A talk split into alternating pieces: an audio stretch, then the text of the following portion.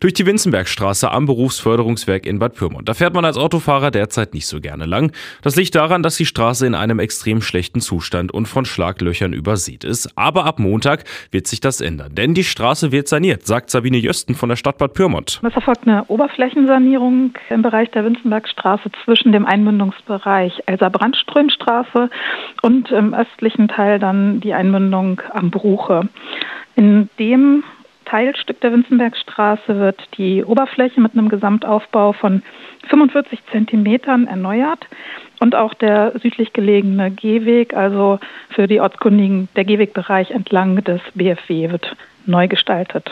Und damit die Sanierung nicht in wenigen Jahren schon wieder erforderlich ist, wird die Straße richtig saniert und zwar bis zu einer Tiefe von 45 Zentimetern. Genau, ja. Da wird tatsächlich eine neue Frostschutzschicht eingebaut und die Asphalttragschicht und dann letztlich die 4 Zentimeter Asphaltdeckschicht aufgebracht, sodass wir jetzt dann auch ein paar Jahre dort wieder eine gut befahrbare Oberfläche haben werden.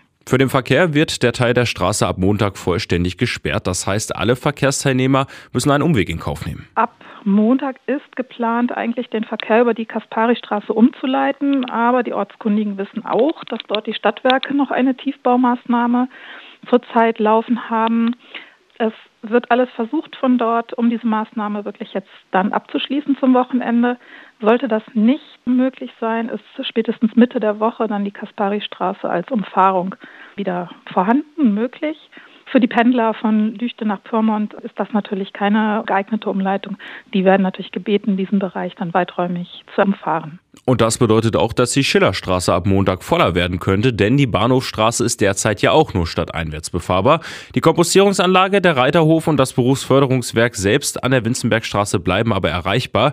Nur für Busreisende ändert sich noch etwas. Die Busse werden von der Hohenbonner Straße in die Winstenbergstraße noch abgeleitet und dann quasi in nördliche Richtung den Hamburger Weg entlang, um dann über Kälberkamp und Brüderstraße wieder auf die Emmerstraße zu kommen. Es wird mhm. auch zwei Ersatzbushaltestellen dann geben im Bereich Kälberkamp und Ambruche.